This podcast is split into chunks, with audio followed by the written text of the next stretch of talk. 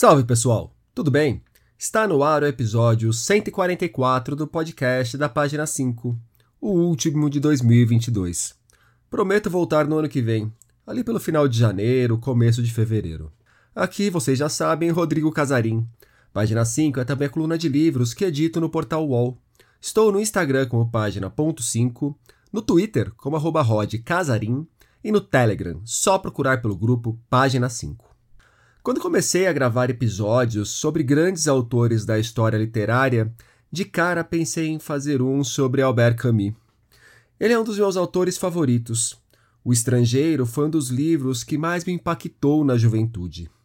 Francês de origem argelina, a vida e a obra de Camus refletiram diversos embates de seu tempo, como vocês poderão perceber na conversa a seguir.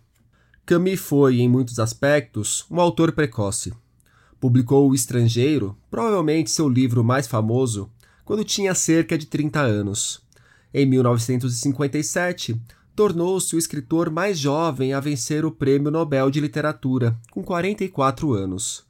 Levou porque, com uma sinceridade lúcida, soube iluminar os problemas da consciência humana dos tempos em que viveu. Isso segundo a Academia Sueca. E Camus se foi cedo demais. Um acidente de carro tirou a sua vida no começo de 1960, quando tinha 46 anos. Deixou uma obra respeitável que se divide entre o ensaio, o teatro e o romance. O mito de Sísifo, a queda e a peste, que ganhou novo fôlego entre os leitores por causa da pandemia de Covid, são alguns dos seus trabalhos mais famosos. Convidei para essa conversa o jornalista e crítico literário Manuel da Costa Pinto, figura conhecida na cobertura do mercado editorial e literário. O Manuel é apresentador do canal Arte 1, um dos curadores do Prêmio Oceanos, e, dentre outros, publicou o livro Albert Camus, um elogio do ensaio. Manuel da Costa Pinto, muito obrigado pela presença aqui no podcast da página 5. Manu, te convidei aqui para a gente bater um papo sobre o Albert Camus. É, eu estava conversando hoje, inclusive, com um leitor que o Camus é provavelmente o primeiro escritor francês que eu ouvi falar na vida, mas isso muito antes de eu ter qualquer contato com a literatura francesa, porque o Camus ele dá nome para um cavaleiro do zodíaco. Então, o Camus já estava presente na minha infância antes de eu, de eu saber que Camus era um escritor. É, você é um cara que tem linhas de pesquisa sobre literatura francesa, tem livros publicados sobre o Albert Camus. Como que você começa a se interessar pela literatura feita na França e pelo Camus? Rodrigo, muito obrigado pelo convite, é uma honra, um prazer participar dessa conversa com você. É, falando um pouco da minha experiência pessoal, é, eu comecei a me interessar por literatura quando eu tinha por volta de 14, 15 anos, e um dia, de uma maneira um pouco fortuita, caiu na minha mão uma, um exemplar de uma antiga coleção da Brasiliense chamada Encanto Radical, que eram pequenos livrinhos é, de biografias, apresentação de vida e obra de alguns escritores. E eu li já vários desses livros, mas um particularmente me é, teve um impacto enorme na minha vida, que foi um livro de um é, crítico argentino que naquela altura morava no Brasil, que é o Horácio Gonçalves, é, que escreveu um livro chamado Albert Camus, A Libertinagem do Sol. E esse livro é maravilhoso, porque é um livrinho pequeno na, nas dimensões, mas gigantesco na abrangência da obra do Camus, na forma de narrar. Ele narra uh, os últimos momentos de vida do Camus, que morreu no acidente de automóvel aos 46 anos, uh, depois de ter ganho o prêmio Nobel três anos antes. E aí ele intercala a narrativa do trajeto de automóvel que vitimou o Camus. Ele estava pegando carona com Michel Gallimard, que era o editor dele, né? Eles estavam indo da casa do Camus na Provença, na França, mais para o sul da França, em direção a Paris, e o carro sofre um acidente, um acidente se choca contra uma árvore e ele morre. Então, Horácio, Horácio Gonçalves intercala é, a descrição desse trajeto, intercala a descrição desse trajeto, obviamente de maneira imaginária, como se fosse um filme, com é, blocos de texto que contam a vida do Camus desde a infância até, enfim, a realização da sua obra madura e seus últimos momentos. Esse livro é um livro de interpretação muito interessante e eu sempre fui apaixonado por crítica literária. Olha que coisa, né? Eu cheguei à crítica literária junto com a literatura. Eu sempre gostei de. Eu ia falar, ler... não é não é um livro que geralmente a gente lê com 14 anos. Tipo, a molecada é, de 14 anos que eu conheço não tá lendo isso daí. É, exatamente. Eu sempre fiquei fascinado é, muito cedo por textos que é, apresentavam a obra de um escritor de uma maneira que eu achava inteligente, pessoal, é, com iluminações, que tinham um poder ao mesmo tempo de síntese e que eram também textos muito bem escritos. Então eu passei a ler muito cedo tanto literatura quanto livros sobre literatura, ensaios, textos de crítica, sempre admirando muito quem sabia falar daquele, daquele desse objeto estranho que é a literatura, que é tão difícil de definir, mas falava com clareza e com inteligência sobre isso. E olha que coisa curiosa, eu cheguei ao caminho antes de ler as obras dele. Então eu primeiro li esse livro que me chamou a atenção pela forma, pela maneira de expor a vida de um escritor, né, através de uma viagem que vai culminar na sua morte, uma viagem de carro. Uh, e aí, a partir da leitura desse livro, eu fui ler a obra desse tal Albert Camus, que eu não, não sei nem se na época eu sabia como se pronunciava o nome dele, né? É, curiosamente, depois eu conheci o Horácio Gonçalves, que é argentino, e na Argentina eles ignoram solenemente a maneira certa de pronunciar os nomes estrangeiros nas línguas originais. Então ele fala Albert Camus, Camus, Camus. Enfim, eu não conhecia Horácio Gonçalves, não conhecia o Camus, só depois é, que eu comecei a estudar francês e percebi que se pronunciava Albert Camus. Bom, e aí comecei a ler a obra do Camus, que é uma obra é, de um autor que eu diria para você que muito, muito é, simplesmente é um autor que é, trata de questões que são as minhas, né? O tema do absurdo, o tema do temas que são até meio prosaicos, temas que são um pouco uh, vagos entretanto fundamentais, como o sentido da vida, a, a, a, o desejo de que a vida tenha uma, é, uma, um sentido, uma inteligibilidade, uma transparência, e ao mesmo tempo a constatação de que há uma opacidade no mundo, é, e ao mesmo tempo que o nosso destino é, mortal é algo que provoca uma angústia. E eu acho que isso, para um jovem adolescente, é muito forte, porque o Camus restaura na filosofia do século XX essas questões essenciais, essas questões primeiras, essas questões irrespondíveis, mas que nos angustiam ao mesmo tempo, questões que a filosofia é, tradicional foi abandonando porque elas são insolúveis, e está certo ter abandonado essas questões, não faz sentido buscar o sentido da vida, indagar pelo sentido da vida, ou se angustiar com a falta aparente de sentido da vida, já que isso é irrespondível. Então, para que é, construir obras filosóficas em torno dessa questão. O Camus, que não é um filósofo tradicional, ou pelo menos no sentido tradicional, embora tenha um grande repertório filosófico, ele justamente restaura esse significado, enfim, vivo da filosofia, da interrogação da gente, que, que nos distingue de um, enfim, do, do, mundo animal, né? Nós temos aí uma, uma vertigem em relação ao mundo que nós contemplamos. A gente tem uma sensação um sentimento de pertencer e também ser estrangeiro ao mundo. E ao usar esses termos, é, ser estrangeiro ao mundo, eu já estou introduzindo um certo campo de palavras, assim, um campo semântico muito associado ao Camus.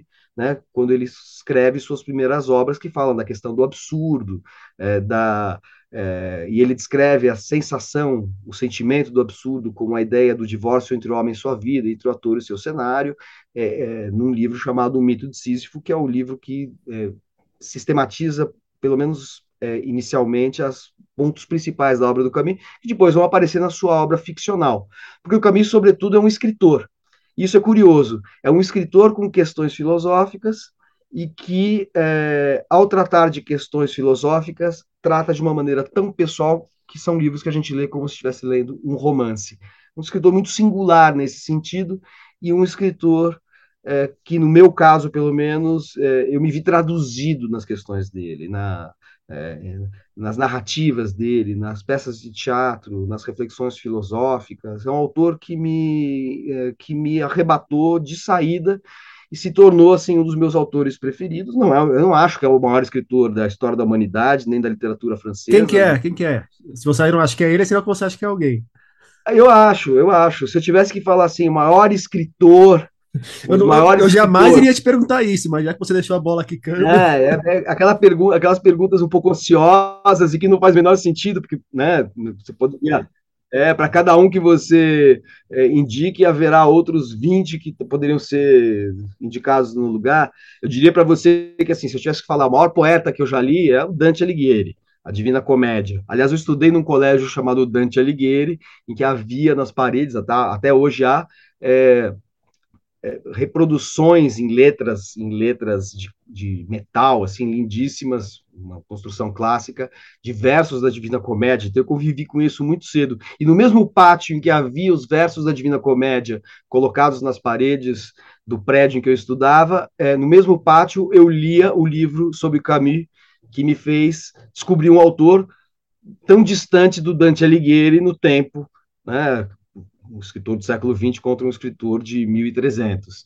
É, de qualquer maneira, toda escolha é, de os, dos preferidos, né, do seu panteão, do seu cânone pessoal é sempre arbitrária. Eu diria que o maior poeta que eu já li é, seria Dante Alighieri entre os clássicos e talvez Fernando Pessoa entre os modernos. E eu diria que na literatura a minha paixão sempre foi Dostoiévski, sempre coloquei Dostoiévski como autor é, mais impactante, que eu tive até eu fazer uma leitura é, bastante detida, minuciosa, para dar um curso que durou um ano e meio de cada um dos sete volumes do Marcel Proust, Em Busca do Tempo Perdido. E aí hoje eu me divido realmente entre Dostoiévski e Proust, é, acho que são os dois maiores escritores que eu já li, é, enfim, o que eu colocaria é, no, vamos dizer, no ápice da, da história da literatura, ou pelo menos do romance, sendo que daí a gente coloca o Camus no lugar que ele tem, um escritor importantíssimo, fundamental, porém, na literatura francesa, a Proust, que é, vamos dizer assim, um escritor monumental, né? Coisa que o Camus não é, até porque a sua obra é muito mais restrita. Ele tem três romances, um livro de contos, alguns livros de ensaios. É uma obra muito menor. Não porque viveu pouco, porque o Camus viveu mais do que o Proust, no fundo. Os dois morreram jovens. Porém, o Proust dedicou a sua vida a escrever sete volumes daquela que é talvez a maior obra é, no gênero romance já escrita na literatura ocidental. E só sublinhar essa questão que não é porque a gente está falando de alguém, então, que não é Pelé nem é Messi, que a gente não está falando de um jogador gigantesco, né? Ainda existe Ronaldo Fenômeno, Ronaldinho Gaúcho, há todo um panteão possível, não só os deuses maiores. Entrando nessa analogia que é tão cara a você e a mim, né? Já que nós é, temos essa paixão comum pelo futebol, o que nos divide é que você é São Paulino e eu sou Flamengo, é... eu diria para você que o Zico é uma espécie eu diria para você que o Camus é uma espécie de Zidane do futebol. E não por acaso o Zidane é de origem argelina e o Camus nasceu na Argélia, na época que a Argélia ainda era, vamos dizer, um departamento francês de ultramar. Né? Era um pouco mais do que uma colônia, era considerado como se fosse um estado. Né? Departamento da França é como estado. Né? A gente fala estado de São Paulo, estado do Rio de Janeiro, estado de Minas. Na França são departamentos e a Argélia era um departamento francês de ultramar, porque está do outro lado do Mediterrâneo, é, atravessando do sul da França para a África, e é um departamento. E o Camus nasceu lá, filho de, filho de franceses.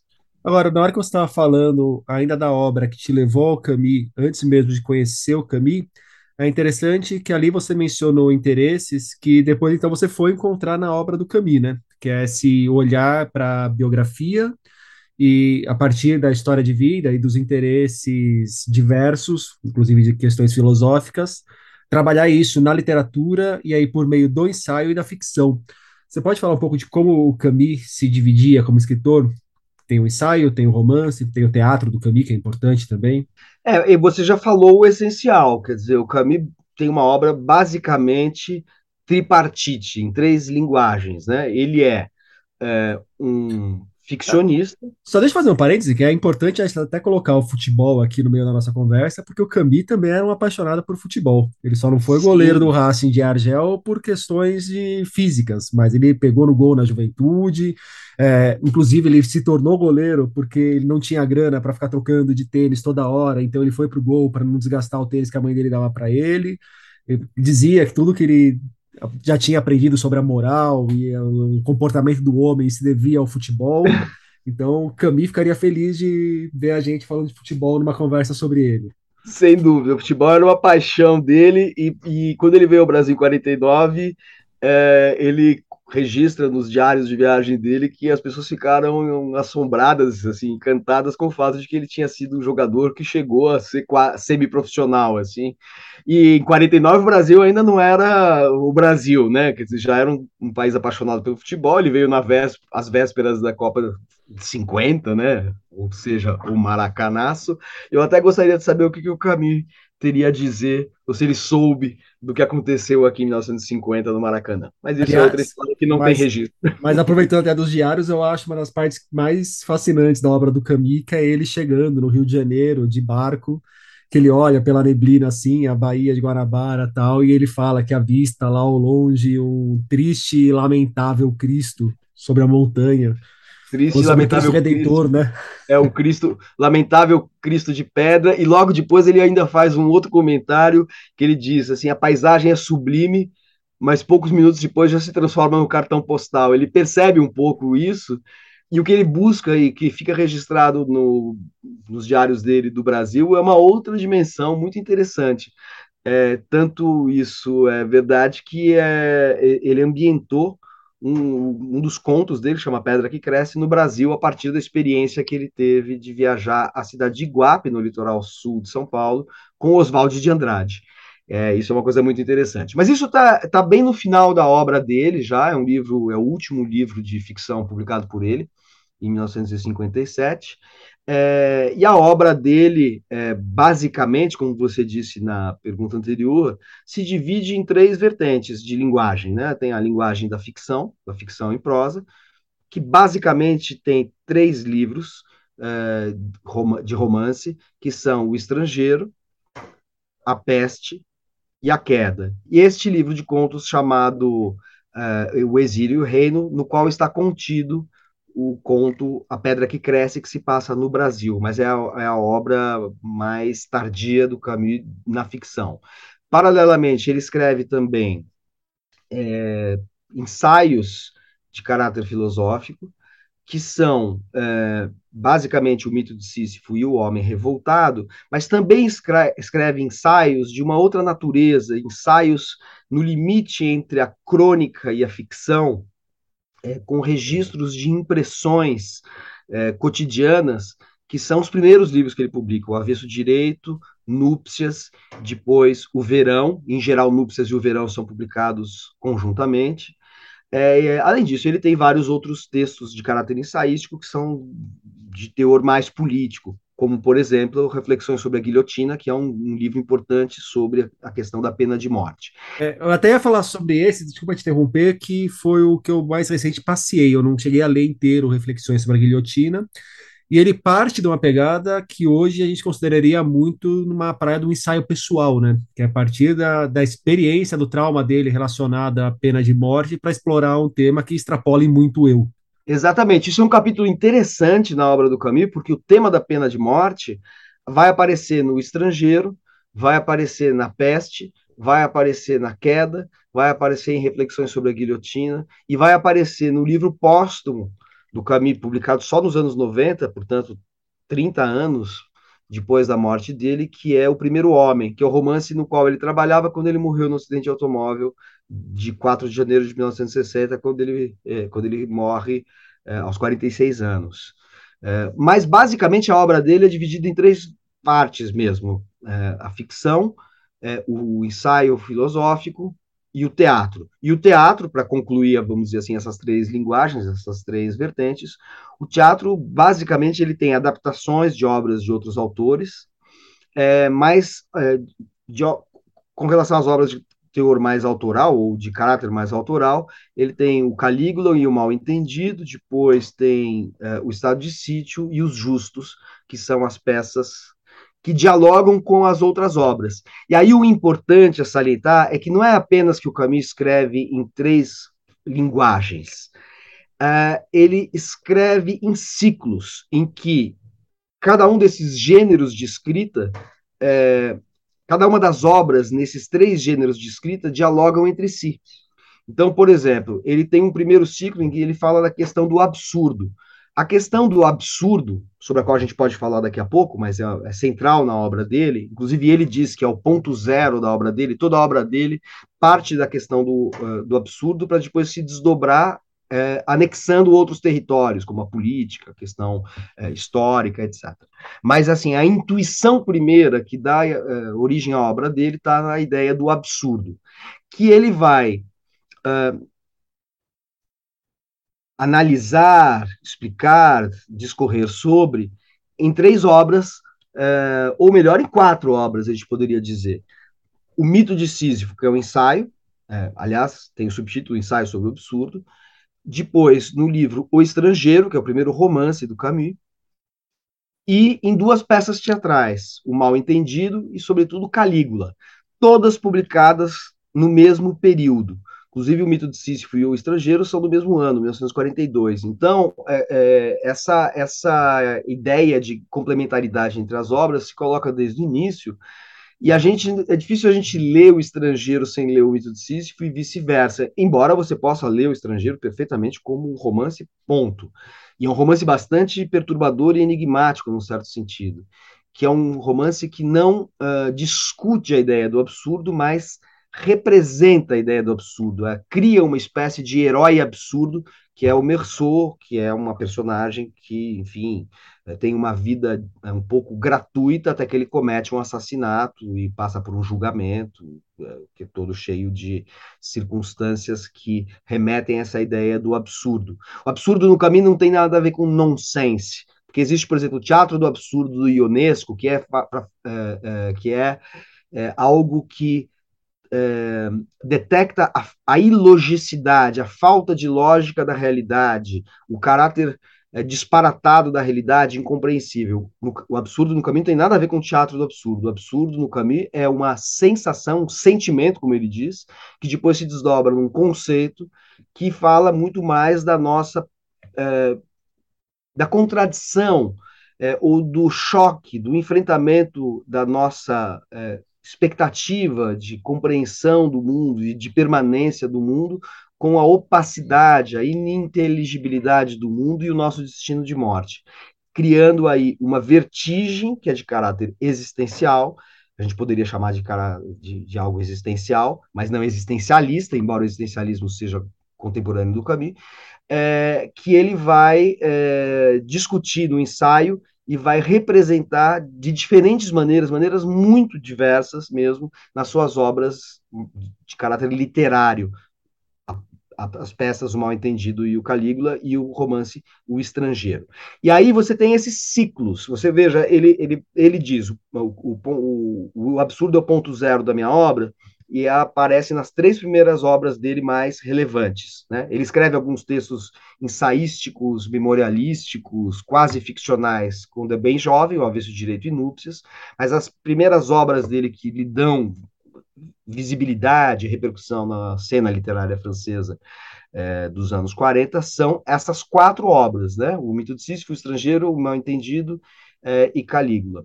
E aí ele diz, ali é o ciclo do absurdo vivido individualmente com a experiência da Segunda Guerra Mundial, na qual ele tem uma participação na resistência ao nazismo, não uma resistência, digamos, guerrilheira, vamos dizer assim, ele não se engajou em grupos de combate, mas ele se engajou é, numa tarefa jornalística ligada a um grupo clandestino.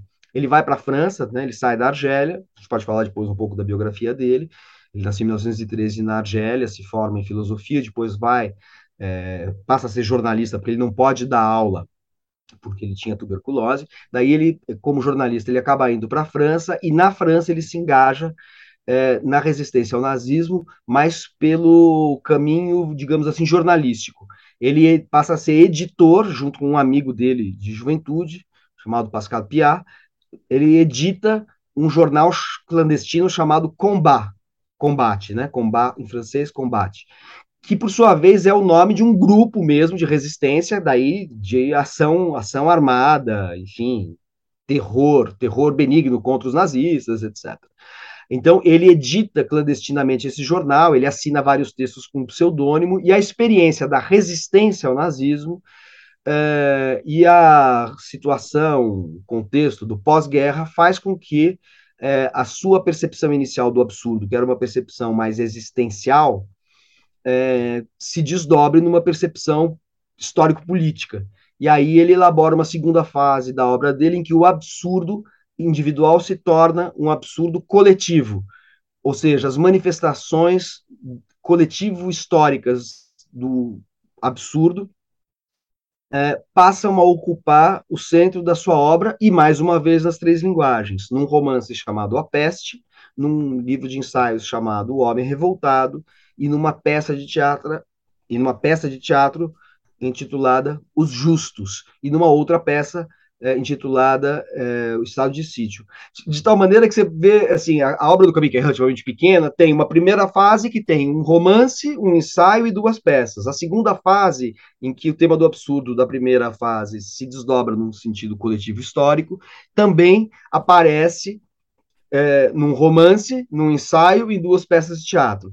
Só que daí há um transtorno na vida dele, porque a publicação do ensaio Homem Revoltado gera uma ruptura ruidosa dele com o grupo existencialista do Sartre, de quem ele era amigo, é, uma, uma polêmica violentíssima pelas páginas de uma revista chamada Leitão Moderne, Os Tempos Modernos, do grupo existencialista, e a partir daí é, o caminho acaba enveredando por outras, é, outras obras pontuais, é, que quebra um pouco essa sequência temática da obra dele. Ele projetava escrever um outro ciclo da obra dele, que não se realizou porque ele morreu, mas ele realiza obras que são igualmente importantes, mas que já não se inscrevem dentro dessa, vamos dizer assim, dessa estrutura pensada da obra, né? Se, o primeiro ciclo da obra está pensada em torno do, do, tema do absurdo, vivido existencialmente, su, subjetivamente, individualmente. O segundo ciclo é o tema do absurdo vivido coletivamente, historicamente. O terceiro ciclo que ele planejava, é, ele deixa anotado que seria é, tematizando a questão do amor. Amor não no sentido romântico, mas um amor, vamos dizer assim, como foco de tensão subjetivo, eh, social e até estético, eh, dentro de uma atmosfera ou dentro da, da percepção do absurdo. Mas a ruptura política num contexto de Guerra Fria dos anos 50 é, que ele teve com a esquerda, com o Sartre, com os existencialistas, com os comunistas, etc., faz com que a vida dele é, se desarrume de alguma maneira e ele escreva obras mais localizadas, que não tematizam mais o tema do absurdo, que, que é o seu tema, vamos dizer, transversal, mas é, que ele faça obras mais autônomas em relação a essa temática transversal, mas não menos importantes do ponto de vista da realização literária. É, porque no final da vida dele, ele escreve uma, uma, um, um, pequeno romance, uma novela, como queiramos chamar, chamada Queda, intitulada A Queda, que é, na minha é, opinião pessoal, a maior obra literária do Camus. Camus, é, literariamente, é, ele se torna um clássico moderno da literatura francesa graças ao livro O Estrangeiro, ao romance O Estrangeiro. Porém, a obra mais complexa, mais interessante, ao mesmo tempo mais perturbadora que ele escreve é A Queda, que é um livro publicado em 1956, é, pouco antes da morte dele, prematuramente, como eu já disse. Né? E daí, no ano seguinte, ele ganha o Prêmio Nobel de Literatura, 57, que é o mesmo ano em que ele publica um livro de contos chamado O Exílio e o Reino, que eu já mencionei, que contém uma narrativa que se passa no Brasil. E aí, três anos depois, ele acaba uh, morrendo no acidente de automóvel. É, a única vez que o Nobel deu o prêmio para alguém com 43 anos, o cara vai lá e me morre na sequência. Não deu nem tempo de gastar todo o dinheiro.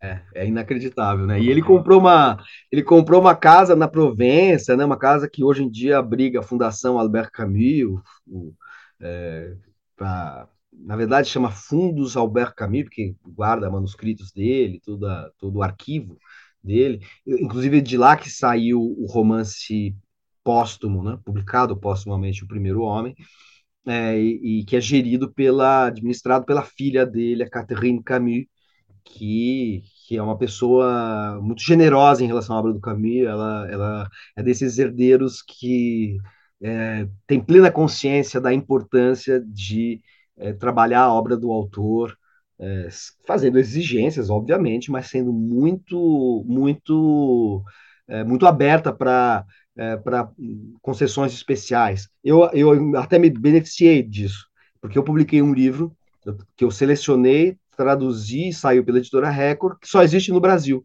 que é um livro de textos de crítica literária do Camus, que aí não é ensaio, é, não é ensaio no sentido filosófico, mas são textos que ele escreveu sobre literatura, que eu descobri quando eu fiz minha tese sobre ele, eu fiz uma tese de mestrado, minha dissertação de mestrado, e aí eu tive a ideia de reunir os textos de crítica literária do Camus, que estão dispersos na obra completa dele, tive a ideia de reuni-los num único volume, chamado A Inteligência e o Cadafalso, que é o título de um dos textos contidos nesse volume. E esse é, livro só existe no Brasil, e foi publicado graças à generosidade da Catherine Camus, que autorizou a publicação desse livro que não existe em nenhum outro país.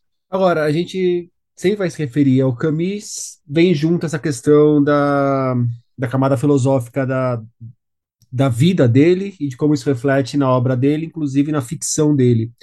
E eu já ouvi de alguns leitores certo receio de ler o Camus por conta da caricatura que se faz de algum escritor que é taxado de um escritor e filósofo. É, a obra do Camus não é uma obra que deve amedrontar alguém, né? A ficção dele. Em termos de linguagem, me parece ser uma obra muito tranquila de se adentrar e de se compreender o que está passando. Não é labiríntica, não é cheia de divagações. A angústia aparece muito próxima dos personagens, na cabeça dos personagens, e é mais perturbador pelas questões que ele trata do que pelo modo como as questões são expostas, me parece. É, não, do ponto de vista literário e do ponto de vista da, da leitura, é, é uma obra que tem uma característica muito particular. É uma obra, de certa maneira, clássica, uma escrita muito seca, uh, muito direta, muito antirretórica, sem ornamentações. É uma escrita muito direta, mas muito enigmática do ponto de vista do significado, principalmente o estrangeiro porque é, o Camus é, cria um universo que é mais ou menos elementar, de ações que acontecem sem grandes elucubrações, fluxos de consciência, interioridades, não há contradições, e a linguagem é muito límpida. Porém, aquilo que ele está descrevendo, a, a, sequência, a cadência é, que, daquilo que ele descreve, é, vai sendo meio hipnotizante porque é algo absolutamente verossímil, reconhecível, mas que nos leva para um mundo é, de, de, uma, de uma espécie de tragédia cotidiana, é, no caso do estrangeiro, uma tragédia cotidiana que se precipita a partir de um universo totalmente banal. Então, de certa maneira, é, é a própria representação do absurdo, de como o absurdo é, expõe vamos dizer assim, o, o trágico inoculado no, no cotidiano banal. Né? Assim, num mundo, é, num mundo é, absolutamente. É, como, como definir este mundo camisiano? Esse mundo é, absolutamente sem é, dimensões é, abstratas para além do visível, é um mundo sem dimensões psicológicas, sem dimensões metafísicas, sem dimensões religiosas, sem dimensões ideológicas. É um mundo, é um mundo elementar, né, de pessoas simples. A tragédia de proporções gregas se inocula nesta banalidade de uma maneira muito particular, de tal modo que a gente tem uma legibilidade do livro, do ponto de vista da escrita, que, no entanto, nos conduz a algo profundamente perturbador.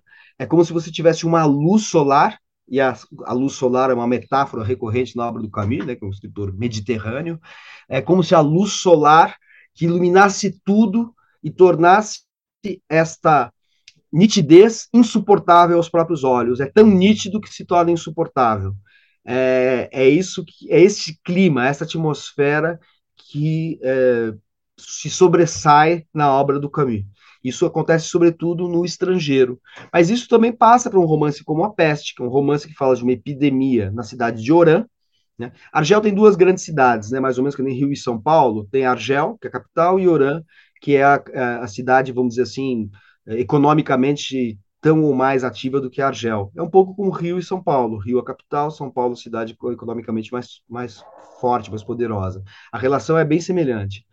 Inclusive as rivalidades são semelhantes. E o Camus, é, que cresceu, ele não nasce, ele nasceu no interior da Argélia, mas ele cresceu num subúrbio de Argel, o estrangeiro se passa em Argel, mas ele ambientou em Oran a, a trama da peste. A peste é uma narrativa, um romance, em que acontece uma epidemia de peste, como diz o título, na cidade de Oran. E aí ele é, descreve, como se fosse uma crônica cotidiana, todos os acontecimentos, desde os primeiros indícios, criando algumas personagens bastante emblemáticas da vida de uma sociedade ou de uma cidade, também ela banal, sem grandes características é, não é uma grande metrópole, também não é uma cidadezinha do interior, é uma cidade comum.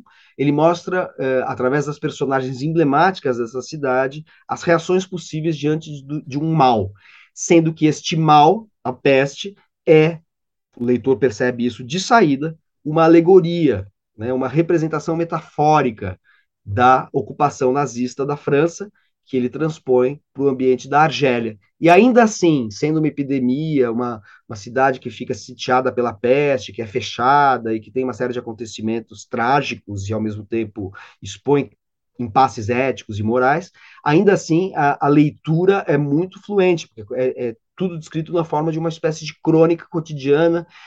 Aliás, até uh, intencionalmente monótona, tem até uma certa monotonia, uma certa repetitividade na peste, é, que se passa ao longo de cerca de um ano e meio, dois anos, não é muito preciso isso, e é tudo sendo descrito de uma maneira que equaliza tudo. As únicas mudanças que a gente sente são no avanço da epidemia e nas estações do ano né, assim, a, a, é verão, primavera, inverno, etc., e, uns, e, o, e, as modulações desse acontecimento coletivo que vai se é, vai fazendo com que estes prisioneiros da peste, esses exilados pela peste, vão é, elaborando uma reflexão própria sobre o que está acontecendo com eles, e mas dentro de uma vivência que não, nunca tem nada de reflexivo no sentido filosófico. Isso é uma coisa curiosa, viu, é, Rodrigo? É, aliás, até pontuar que essa questão da peste, é, a gente acabou de passar, estamos passando por um final de peste que a gente percebe que essa morosidade realmente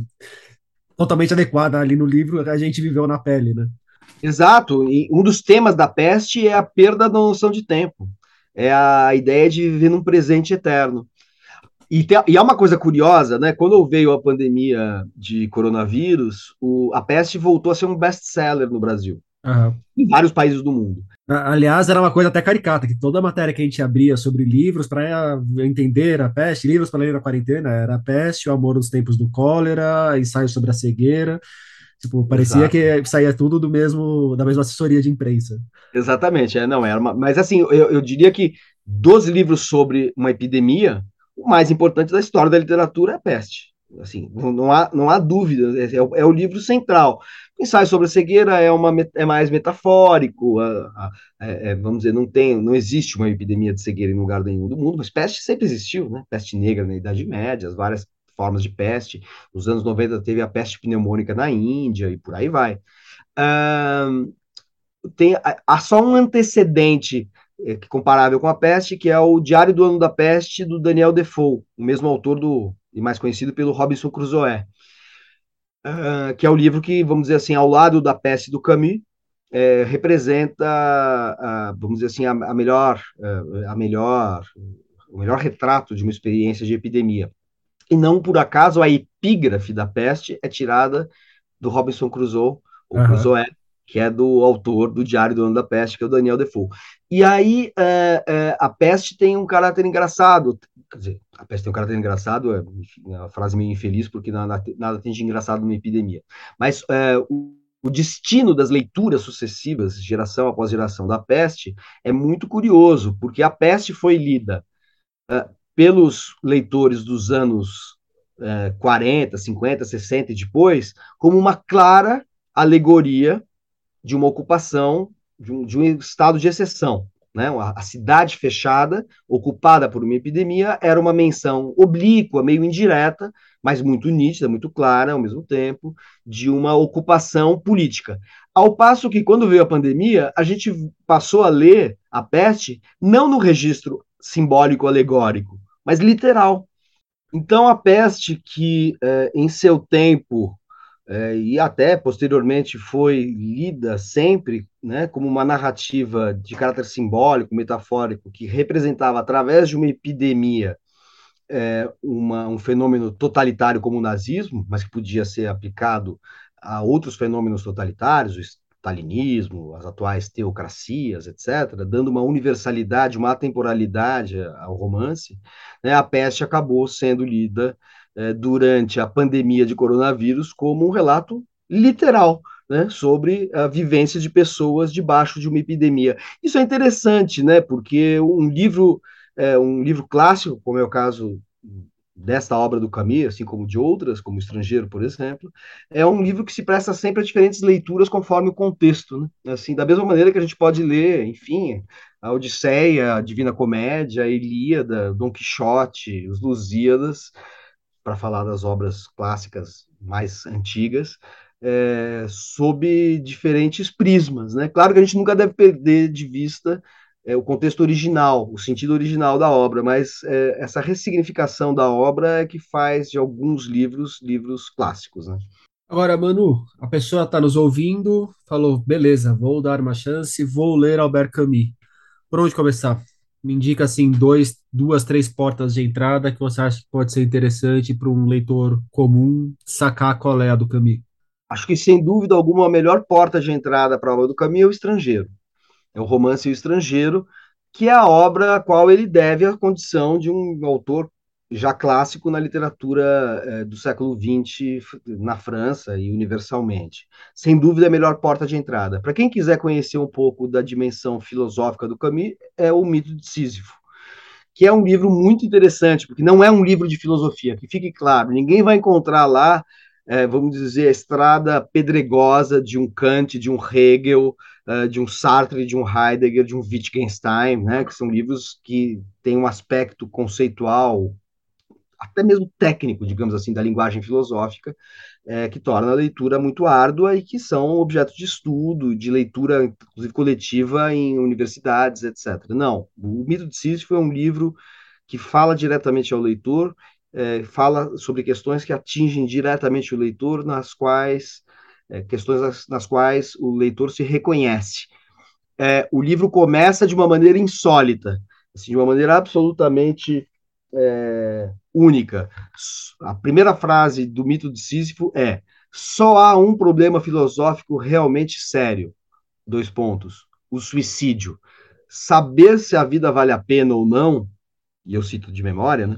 Saber se a vida vale a pena ou não ser vivida é a grande questão da filosofia. O resto, se o mundo é, tem nove ou doze categorias, se existe um mundo é, supralunar ou intralunar, como no Aristóteles, é, se existe a divisão entre razão prática, que é a razão moral, e a razão é, pura, que é a lógica. Isso são questões decorrentes de resolver o problema insolúvel da filosofia, que é por que nós continuamos a viver se nós não encontramos um sentido em si na vida? Obviamente, a filosofia do Camus é uma filosofia muito pessoal, muito individual. Ele vai falar, vai dar exemplos do cotidiano de quando a gente sente a vertigem do absurdo, né? a nossa vertigem que decorre do fato de que a gente quer compreender o mundo e o mundo é opaco, que a gente quer perdurar no mundo e a gente é mortal. É, ele coloca essas questões de uma maneira muito familiar, e daí é um, é um, por isso que é um ensaio filosófico, não é exatamente um livro de filosofia. Mas eu ia pedir a licença para falar é justamente essa imagem, que aí você me corrija se eu estiver errado, que na hora que a gente vai falar da não ficção do Camus, faz muito mais sentido pensar na imagem de um ensaísta que nos ensaios trata de questões filosóficas do que de um filósofo construindo um pensamento filosófico, não? Exatamente, exatamente. É um ensaísta no sentido dessa escrita mais pessoal, na tradição de um autor que talvez os nossos ouvintes re, é, reconheçam alguma, tenham alguma informação, que é o Montaigne. É Montaigne, que é um grande pensador da França do século XVI, ele, em belo dia, se recolheu à sua biblioteca, no castelo em que ele morava, é, ali perto da região de Bordeaux, é, e ele começa a escrever textos que são reflexões pessoais, anotações do cotidiano, é, experiências de leitura, e vai elaborando um pouco as, os seus fantasmas interiores, a sua é, a maneira como a própria filosofia não responde às questões do dia a dia, as questões primeiras, as questões imediatas de, do homem diante da sua realidade, da sua vida.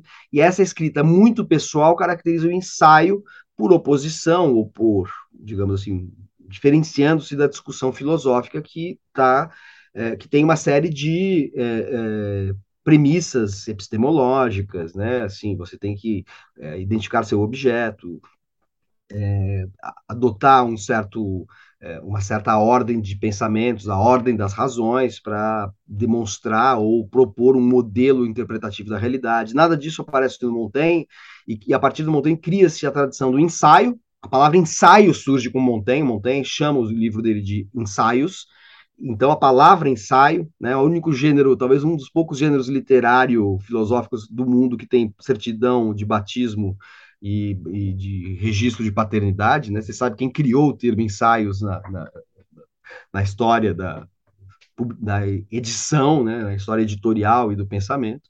Então, é, o Montaigne cria uma tradição desse dessa reflexão que interroga a si mesmo o tempo todo. É uma reflexão pessoal, mas que ao mesmo tempo não é simplesmente um registro de vivências, não é memorialístico, é uma reflexão sobre o ato de estar refletindo sobre questões da realidade. Isso cria uma tradição muito específica, que é o ensaísmo, né, a tradição do ensaio, que é muito rica na França, mas também na Inglaterra uh, e mesmo no Brasil.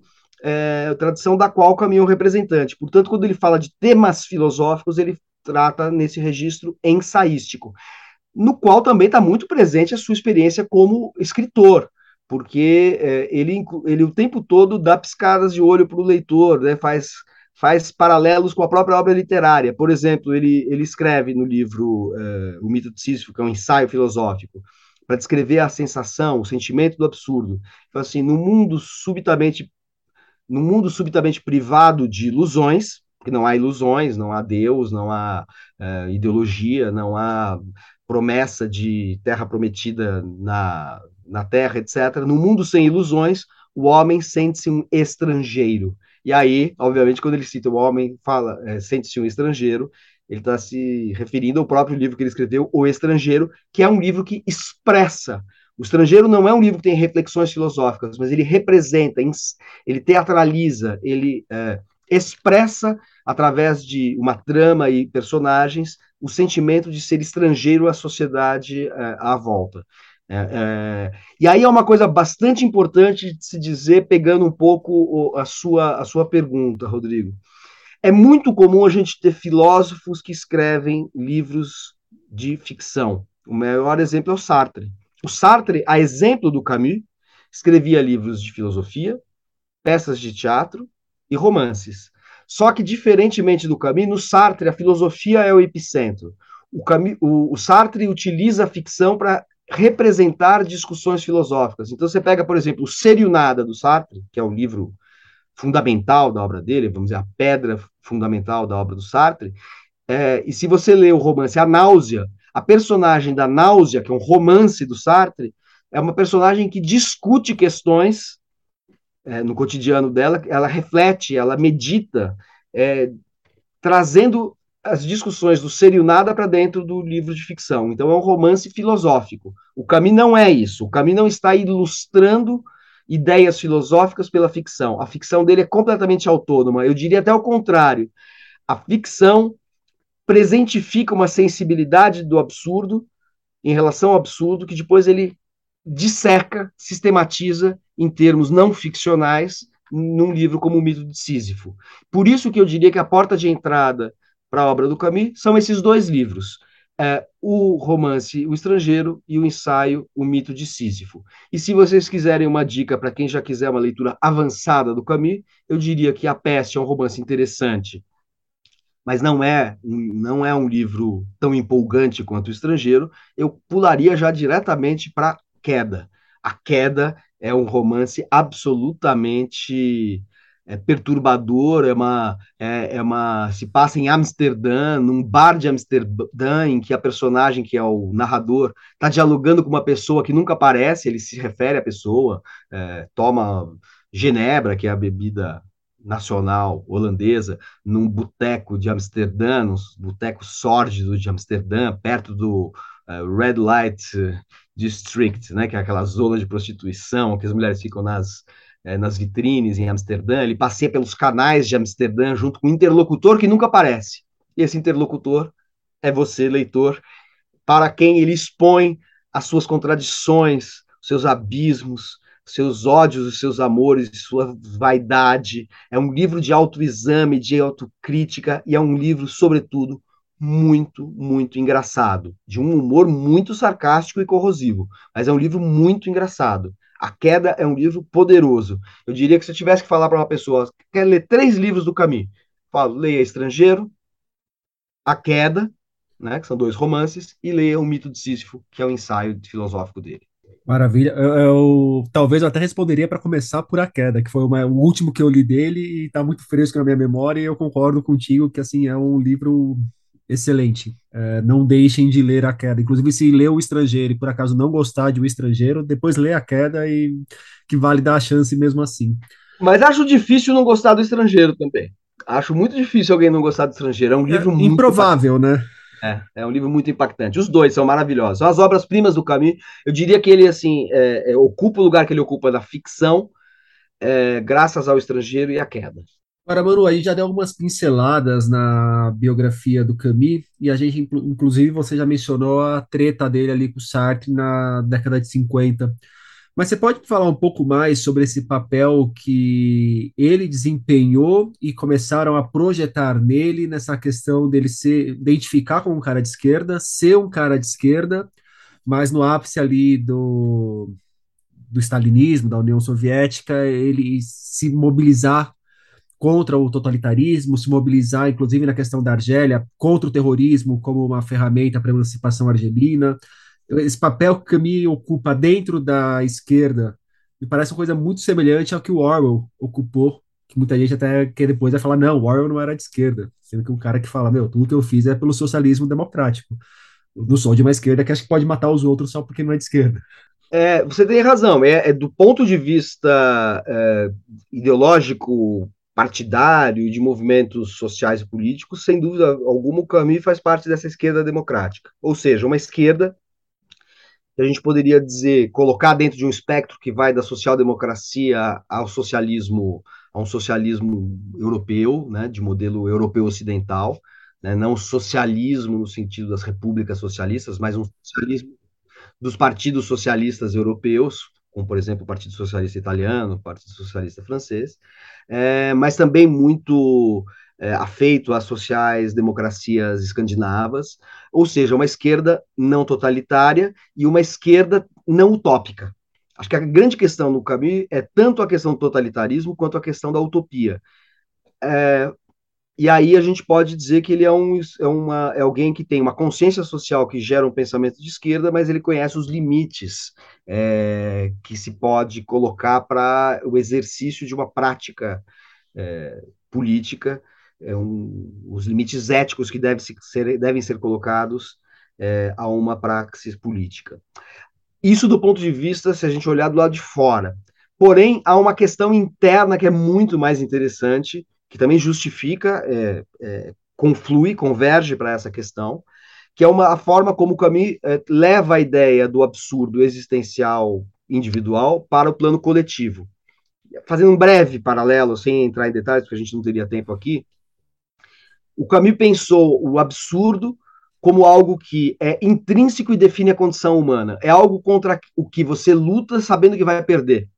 Daí a ideia do mito de Sísifo. O mito de Sísifo é aquele mito grego do sujeito que foi condenado pelos deuses a rolar uma pedra encosta acima de uma montanha, sabendo que no, quando ele chegasse ao cume da montanha, a pedra voltaria para o sopé e ele teria que recomeçar seu trabalho. Então ele é condenado a eternamente rolar a pedra montanha acima. E o Camus termina o mito de, e o Camus termina o mito de Sísifo dizendo: é preciso imaginar Sísifo feliz o que é uma frase meio enigmática, mas que se entende depois de ter lido todo o ensaio. Ou seja, o absurdo é, uma, é, o absurdo é algo que nos provoca angústia é, e vertigem, mas ao mesmo tempo é o que nos define. E se nós temos aquilo, nós temos. É, é se o absurdo nasce do nosso apego ao mundo, esse apego vertiginoso e angustiado ao mundo, nós temos que recomeçar sempre.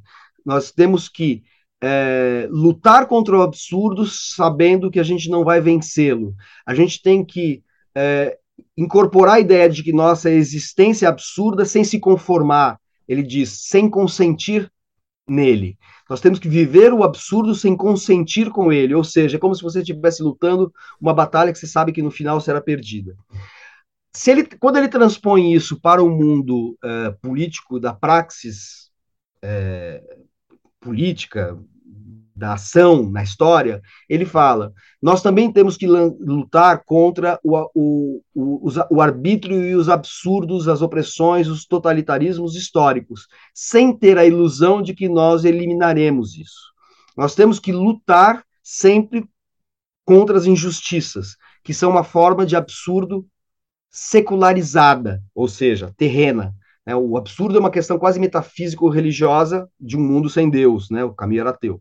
Mas se você, quando você transpõe o absurdo dessas questões metafísicas para as questões do mundo histórico, você transporta a mesma irresolução. Assim como o absurdo não tem resolução, ele é a nossa condição de lutar contra aquilo que é o nosso destino, sabendo que esse destino vai se cumprir.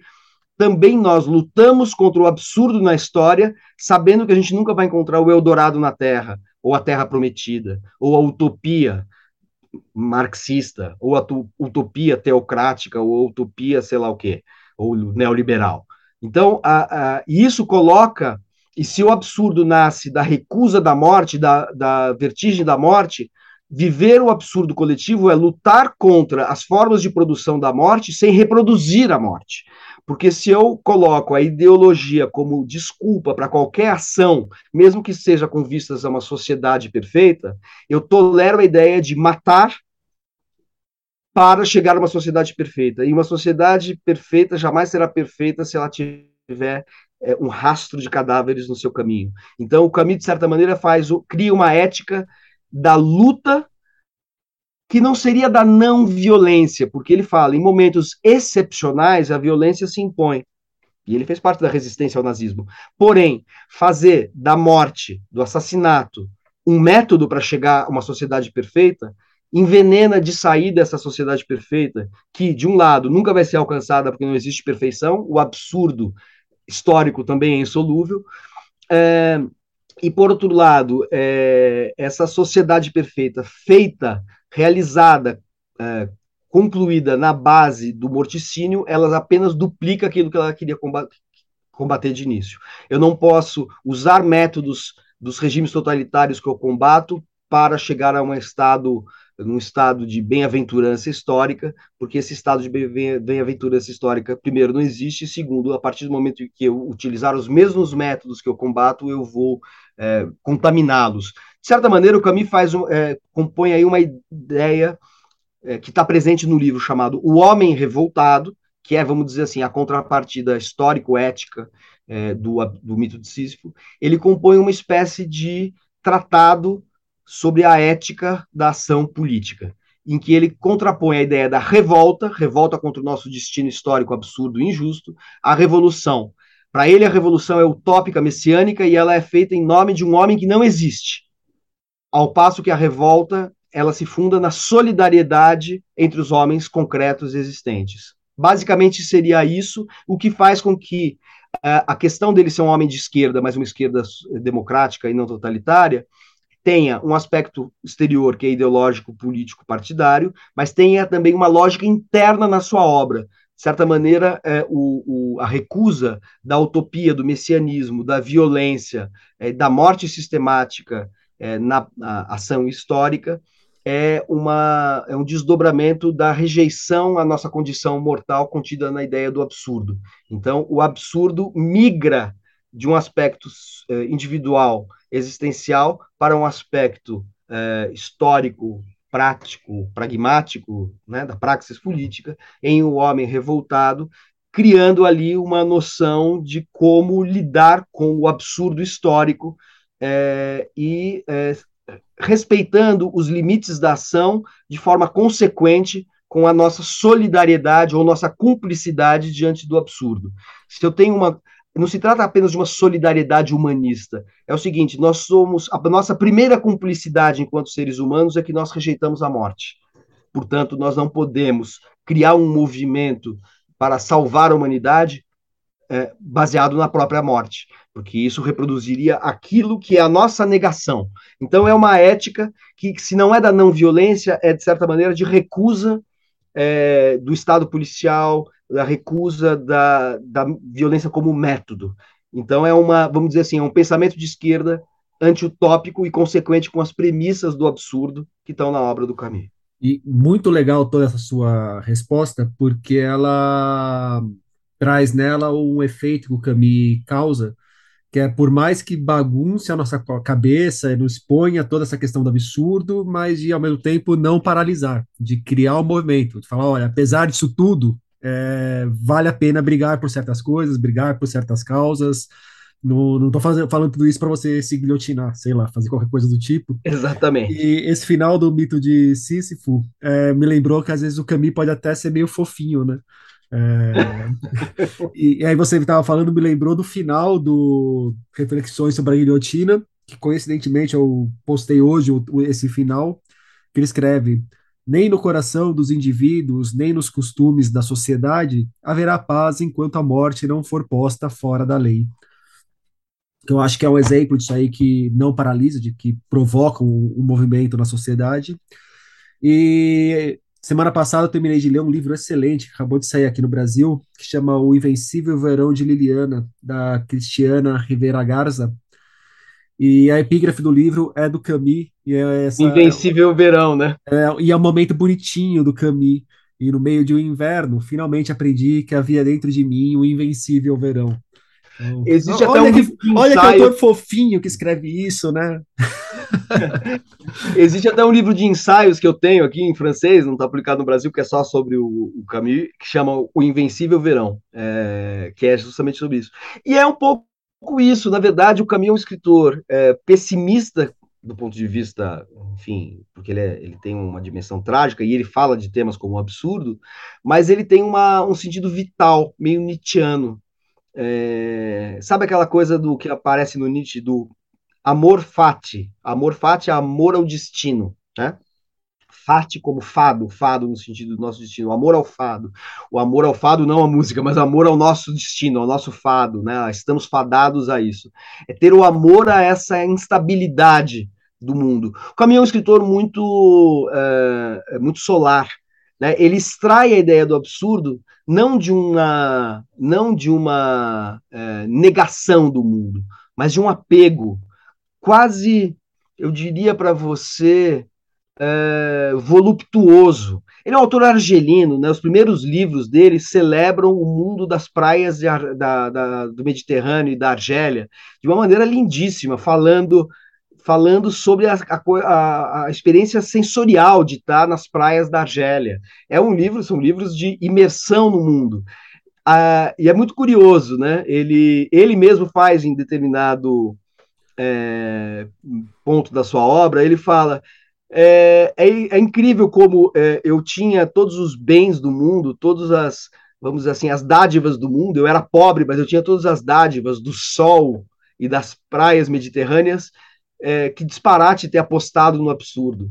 Mas justamente o absurdo nasce dessa necessidade ou desse, desse desejo de fusão com o mundo e pertencer ao mundo que, no entanto, é, mineral, opaco, e que recusa e aponta para a nossa própria mortalidade, nossa desaparição. Nós queremos nos, nos, fundir com o mundo do qual nós desapareceremos. Né? Assim, é, é, é um pouco essa, essa ideia hedonista. O caminho é um hedonista, no sentido assim, de que ele tem ao mesmo tempo a vertigem da morte, mas um desejo de se fundir sensualmente com o mundo. Há uma grande sensualidade na obra dele, que aparece, por exemplo, na personagem do estrangeiro, que é um homem que vive a, a, aquela insolação é, mediterrânea, aqueles êxtases, assim, a, é, com a namorada dele, os banhos de mar, de praia, e que justamente no meio dessa insolação, por causa do sol, ele acaba cometendo um assassinato de maneira gratuita, mostrando a quebra deste equilíbrio, né? ele, a representação dessa é, dessa gratuidade absurda que faz com que a gente tenha um movimento de fusão com o mundo, uma fusão hedonista com o mundo, do prazer, da sensualidade, mas que isso, em dado momento, pode ser rompido pela, pela, pelo acontecimento trágico que expõe as nossas, as nossas ambiguidades e contradições e, o, e, o, e a fragilidade da nossa condição absurda. Manu, para a gente encaminhar a nossa conversa para o final, e hoje, na literatura contemporânea, na francesa, mas se você quiser extrapolar a francesa, fica à vontade, na brasileira, claro, é, onde a gente encontra o Camus? Ele é um autor que segue influenciando, segue fazendo sentido, lido, me parece que ele segue sendo lido. Eu acho que é mais lido que o Sartre, pelo menos aqui no Brasil, a impressão uhum. que eu uhum. tenho. Mas como que você vê o caminho no nosso tempo? Eu não vejo uh, grandes reverberações da obra dele, seja filosófica, seja ficcional, na literatura contemporânea. Uh, claro que existem aspectos ou acontecimentos pontuais, como por exemplo um livro que foi publicado pela Globo aqui no Brasil, que é o, o caso o caso Merceau, se o caso Merceau, o caso Merceau do de 2014, se não me engano, né? É, exatamente, o Kamel Daoud, que é um escritor argelino de Oran. E aí é um livro que dialoga porque ele imagina a vida do árabe que foi morto pelo Não é que dialoga, responde praticamente. Né? É, mas é uma resposta que, na verdade, é, celebra também o caminho, né? Porque mostra que as contradições dos, é, da, dos árabes, que muitas vezes acusaram o Camille de ter uma postura hesitante em relação à independência da Argélia, porque o Camille se via como um, um francês pobre, não um colonialista, então ele queria uma solução negociada para a guerra de independência da Argélia. E ele foi muito vilipendiado, muito acusado, desqualificado pelos movimentos é, é, nacionalistas árabes por conta dessa postura um pouco hesitante, que foi hesitante mesmo. Mas o Camelo Daoud celebra um pouco no caminho, mostrando que as mesmas contradições do caminho reaparecerão já num contexto da Argélia liberta, independente da França. Aí você tem claramente um diálogo com a obra do Camus. Eu acho que na literatura contemporânea não há um escritor que represente isso, porque o Camus é um sistema fechado em si mesmo, então tem esse detalhe. Claro que ele tem uma reverberação muito grande no imediato é, pós-morte dele, que é o Nouveau Roman é, francês. É o, o, novo romance, o Nouveau Roman francês dos anos 60, 70, é muito aquela escrita branca, límpida, aquela escrita neutra do Nouveau Roman, acaba sendo muito devedora da escrita do estrangeiro, também essa escrita neutra, é, indiferente do, do estrangeiro. Mas eu diria que não há exatamente um autor que dialogue literariamente, ficcionalmente com o Camus é, embora ele seja um autor que seja uma referência, sem dúvida alguma. Mas ele tem uma coisa curiosa, porque, eh, de certa maneira, ele inseriu. A literatura francesa sempre foi um, teve um culto da forma, assim, muito. É, né, assim, uma, da frase, de uma certa poética da prosa. É, muito forte, a gente lê no Proust, no Céline, etc. O Camus introduz uma narrativa mais simples, mais objetiva, mais neutra. E hoje em dia, se a gente pensar os dois maiores escritores franceses, é, que na minha opinião pelo menos, são Michel Houellebecq e é, o Emmanuel Carrère. São dois escritores que não têm nada a ver com essa tradição mais ornamental francesa. E eu acho que, de certa maneira, o Camus abre uma senda, aí, uma vereda de uma literatura é, menos retórica do que costumava ser a literatura francesa. Claro que antes do Camus há escritores que também recusam toda a ornamentação, é, só basta pensar no Stendhal, né, que dizia que, o autor do Vermelho Negro, Cartucha de Parma, que dizia que queria escrever no estilo do Código Napoleão, ou seja, da lei francesa, que é de uma objetividade quase é, quase que ríspida. O mas o Stendhal não era exatamente assim, o Stendhal também tem momentos assim de efusão estilística que o Camus não tem. É, nesse sentido, inclusive agora, a Annie Ernaux, que acabou de levar o Nobel, durante muito tempo a crítica francesa virou a cara para ela justamente por essa escrita límpida que ela apresenta, que não seria Exatamente. uma escrita de mulher, inclusive. É. Exatamente. Talvez a, talvez a Annie Ernaux, não, sabe, não sei dizer qual é a maneira pela qual ela vê a obra do Camus, mas eu acho que talvez a Annie Ernaux esteja numa linhagem de escritores que tem essa escrita mais é, contida, mais econômica, mais clássica, que tem no estrangeiro seu, o seu ponto de partida. Tanto que o Roland Barthes escreveu um, um, um ensaio chamado o, o, o, Grau Zero da Escrita, é, para identificar um novo tipo de romance que surge na França do pós-guerra, e o, o, grau zero da escrita, essa escrita neutra que ele identifica uma, como tendência na literatura francesa, começa com o estrangeiro do Camus, o que reforça a ideia de que o estrangeiro é a melhor porta de entrada para a obra do escritor. É, e aproveitar só para endossar a dica de leiam Holbeck, crianças, é, vale muito a pena. Se eu tivesse que colocar dois franceses vivos, eu colocaria o Holbeck junto com a Annie, não que o Carrère seja alguém a se desprezar também. Manu, para a gente fechar o papo, me indica um livro e aí pode ser um livro seu, que você organizou, um livro do Camus, um livro que não tenha nada a ver com isso, pode ser uma biografia do Zico, a história do Flamengo para crianças, tanto faz. Já que você está falando de futebol, a gente começou falando de futebol, Camus tem a ver com futebol, eu vou indicar um livro que eu sempre indico e quem compra se apaixona. Como o futebol explica o mundo. Um livro de um autor americano é, um judeu americano que tinha tudo para não gostar de futebol, porque ele é nova-iorquino, judeu e norte-americano. Ele tinha tudo para não gostar de futebol, porque ele pertence a, uma, a, um país que não, não cultua o futebol, porque ele é de um extrato universitário que tá, é pouco afinado com o mundo das massas, é o mundo da alta intelectualidade é, norte-americana e ele começou a gostar de futebol por causa da globalização. Quando começaram a transmitir os jogos, principalmente do Barcelona, ele viu nos Estados Unidos, se apaixonou pelo Barcelona, pelo futebol, e falou assim: eu só estou vendo futebol em Nova York, na minha classe social, no meu ambiente que, em que ninguém gosta de futebol, eu só estou vendo futebol por causa da globalização. Será que então o futebol explica a globalização? E aí ele vai e faz um livro maravilhoso.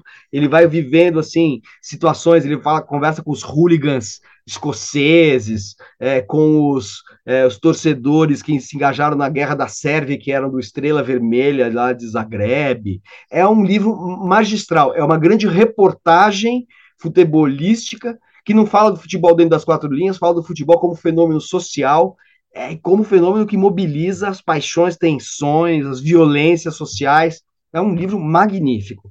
Franklin Foer, editora Zahar, Como o Futebol Explica o Mundo, é, é um olhar para a globalização pela lente do futebol. Caminho gostaria. Aproveita para acrescentar que um dos capítulos desse livro, justamente sobre Estrela Vermelha, eu acho que é a melhor porta de entrada para começar a entender a zona que são os Balcãs. Exato. Fantástico esse livro. Esse capítulo é o melhor do livro. É, é melhor do livro. Foi o que mais me marcou. Eu li esse livro tem uns 15 anos e até hoje, assim, fala desse livro, já me vem o, aquele, esse capítulo dos Balcãs que realmente é, é, é deslumbrante e ajuda a começar a clarear o tumulto que é aquilo lá. É isso aí. Manuel da Costa Pinto, muito obrigado pelo papo. Foi uma delícia, foi ótimo. Fa façamos outros. Valeu. Abraço a todos. No Brasil, a obra de Albert Camus chega aos leitores pela Record.